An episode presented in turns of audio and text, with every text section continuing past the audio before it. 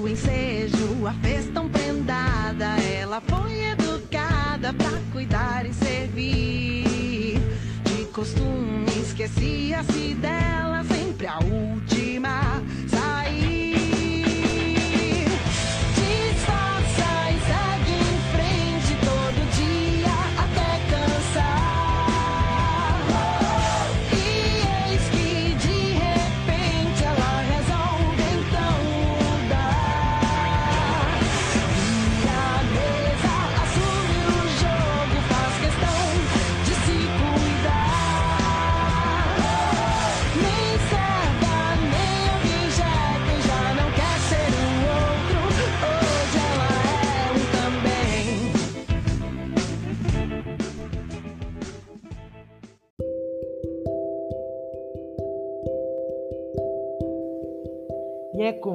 Com Desconstruindo Amélia, de Pitt, que iniciamos o podcast sobre a falência, obra de Júlia Lopes de Almeida, escrita em 1901. Eu sou Tiago, aluno do Colégio Passionista São Paulo da Cruz, do primeiro ensino médio, e converso com Camille. Oi, Tiago. Carolina. Olá, Tiago. E Pedro Tricerre. Tiago. Do livro, podemos inferir mais que um tipo de falência. Além da financeira, pela desvalorização do café, que acabou por quebrar muitos comerciantes que apostavam no ouro preto, esquecendo-se de todo e qualquer limite, temos a falência moral nessa sociedade patriarcal cujos valores são distorcidos em que a mulher é submissa, os homens, os empregados, são explorados e o dinheiro é a medida de todas as coisas, o que tem mais valor. A história se passa no contexto de pós-abolição da escravatura e início da República Velha, em que tínhamos a não aceitação da liberdade dos escravos continuavam a ser menosprezados. Período também em que as mulheres não tinham função social e seu papel na sociedade era apenas ter filhos e cuidar da casa, que mostra fortemente o micromachismo e o racismo presentes na obra. Carol, a própria história de vida de Júlia Lopes de Almeida é carregada por lutas para conseguir ter um lugar na sociedade machista da época. Nos conte um pouco sobre sua trajetória no contexto social vivido. Bom, Tiago, a Júlia foi uma mulher de muita garra e determinação. Ela estava muito à frente do seu tempo. Ela nasceu no Rio de Janeiro e sempre foi apaixonada pela leitura. E desde cedo já escrevia, tendo uma educação muito sofisticada. Ela tinha um importante posicionamento político. Ela era contra a escravidão e a favor, no período da República, do direito feminino à educação e ao voto e à legalização do divórcio, que só ocorreu em 1977. Como Lúcia Miguel Pereira, crítica literária, afirma, Julia é a principal figura feminina entre os escritores da época. Ela trabalhou em diversos jornais, como o Gazeta de Notícias e o Estado de São Paulo, e foi uma importante figura para a Academia Brasileira de Letras, apesar de que quem levou todo o seu mérito no trabalho na ABL foi o marido, que teve seu nome colocado na lista de intelectuais da associação, ao invés do seu, para conservar a academia como sendo exclusivamente masculina. Pedro, o enredo passa em um momento muito complicado da história brasileira. O encilhamento. Como foi esse período? E onde ele pode ser visto na obra? Então, Logo no início da República Brasileira, com Deodoro da Fonseca à presidência, o café era extremamente valioso, sendo o principal produto de exportação. O ministro da Fazenda, Rui Barbosa, querendo industrializar o país, permitiu que os bancos realizassem empréstimos para as pessoas que quisessem abrir uma empresa. E se caso as pessoas não pagassem os credores, as dívidas seriam assumidas pelo governo. Tudo isso gerou um desastre para a economia, já que muitos dos que se comprometeram abriram empresas apenas no papel, investiram suas ações na bolsa de valores.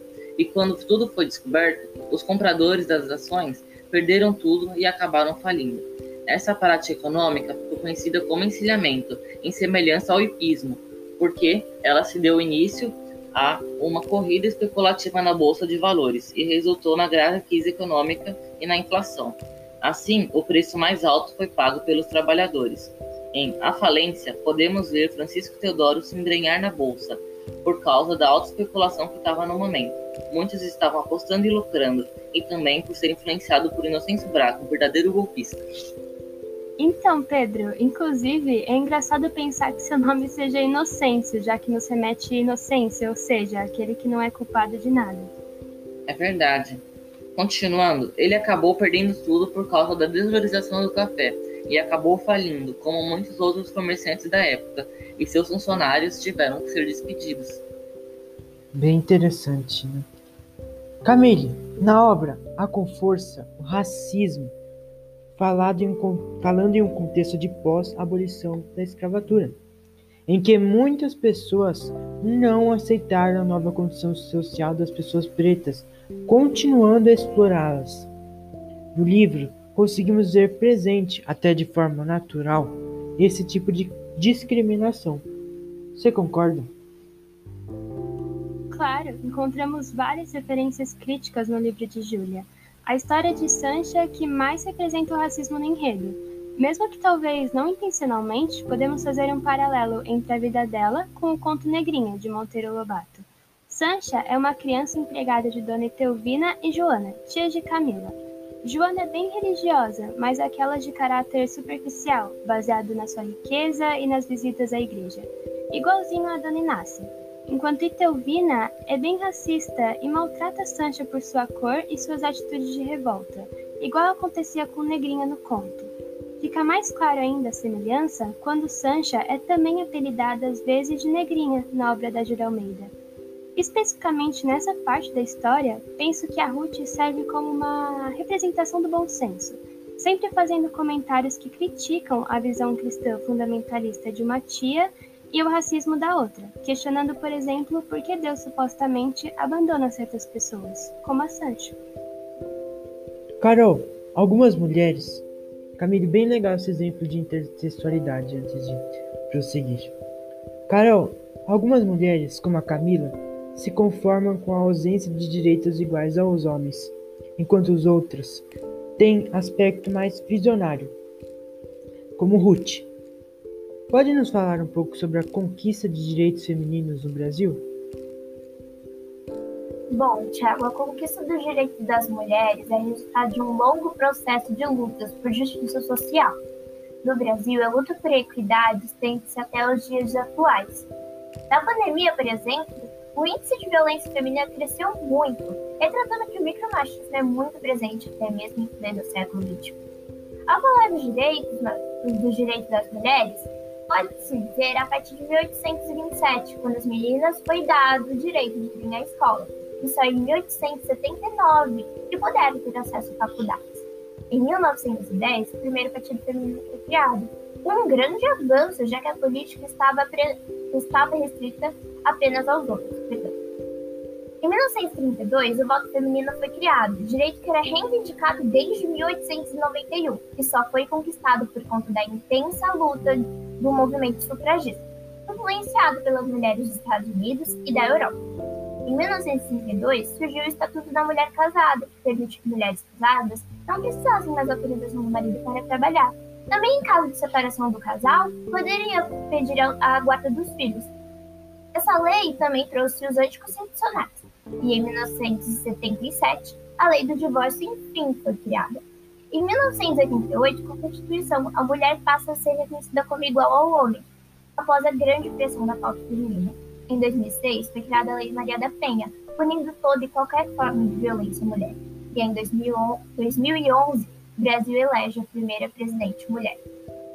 Com certeza, é importante sempre ressaltar essa longa luta pelo direito feminino que permanece e persiste até hoje. Gestos palavras, atitudes e até mesmo pensamentos preconceituosos, muitas vezes imperceptíveis por estarem culturalmente enraizados né, na sociedade, são feitos, proferidos todos os dias. Isso que define o micromachismo. Camille, pode nos citar e comentar algum exemplo que podemos presenciá-lo na obra de Júlia? A questão do machismo é bem trabalhada por Júlia no livro, algumas vezes de forma sutil, outras de maneira mais clara. Por exemplo, a autora cria na sua obra uma crítica forte entre a comparação das consequências de atitudes femininas e masculinas. Quando Gervásio quer ler um livro de romance sobre adultério para Camila, ela diz o seguinte: Os senhores romancistas não perdoam as mulheres, fazem-nas responsáveis por tudo. Revolto-me contra os castigos que eles infligem às nossas filhas. Só nessa frase já traz uma premonição da história do livro, pois é o que de fato acontece. Todos consideram Teodoro um homem bem católico e merecedor. Ninguém nunca comentou sobre seus adultérios ou seu caráter, mais especificamente, nunca procuraram saber. Enquanto para Gervásio jamais foi questionada a possibilidade dele ser casado, mesmo todos sabendo que ele guardava muitos segredos. Esses dois homens foram vistos sempre com admiração. Já Camila foi sempre criticada por seu envolvimento com o médico e no final acaba ficando sozinha, como que uma espécie de castigo por sua falta de lealdade, situação que podemos comparar com o Capitu de Dom Casmurro, que se viu obrigada a se exilar pela suspeita de um adultério que nem se tem comprovação da veracidade. Ah, Camille é uma série chamada Coisa Mais Linda, e conta a história de uma mulher que foi obrigada pela família a casar mas já estava ficando mais velha. Esse marido roubou todo o dinheiro dela e ela, para mostrar que não depende do mesmo, decide montar um próprio negócio com seus amigos. Exemplo de que mulher não é submissa ao homem, como muitos pensam. Ao decorrer da trama, elas enfrentam vários percalços por conta de estarem em um contexto social de dominância masculina. Ah, e vale se lembrar que a série se passa no Brasil, em 1959 muito legal. Também a gente pode ver quando o Dr. Gervásio ele diz que a Ruth ela não poderia fazer diversas coisas, como por exemplo tocar Chopin, restringindo as suas habilidades. É muito interessante como a autora trabalha essa questão. Pedro, explicitamente vemos a falência financeira da família Teodoro. Porém, a outra falência, a moral, Descreva-nos um pouco sobre ela, por favor. Bom, a falência financeira acontece pelo fato de Francisco perder tudo por conta de sua ganância. Junto com ela temos a falência moral. Como você disse, está no fato dos valores serem totalmente esquecidos. Os princípios falem, dando lugar à traição, à ganância, ao egoísmo, à valorização específica da aparência e, e luxo, esquecendo-se do interior, preocupando-se apenas com a reputação social, a falta de amor e empatia, dentre muitos outros fatos que estão sendo implicitamente descritos durante o enredo. Eu considero a falência principal, a autora quer passar, é a moral, já que a, já que a falência financeira serve apenas para desmascarar a falência moral. Teodoro era um homem rico e admirado, mas possuía um defeito que causou as suas temíveis falências. Era uma pessoa muito distraída que vivia apenas na sua própria bolha, meio ignorante por assim dizer, né? Enquanto todos sabiam da, da traição de Camila com Gervásio, ou da falta de, de caráter de inocência, Teodoro não fazia ideia de nada disso, vivia pensando em seus negócios, e nem percebia o que ocorria ao seu redor, o que depois, por falta dessa, dessa informação, gerou a sua falência. Pensando no suicídio de Francisco Teodoro, muitas coisas podem ser analisadas e refletidas. Por um momento, parece que Teodoro tem um completo arrependimento da vida que levou, de consumo, de ganância, e nos seus últimos momentos desejava apenas a mocidade. Mas por que se matou? Por que, quando pôde, não correu aos braços da filha Ruth, então?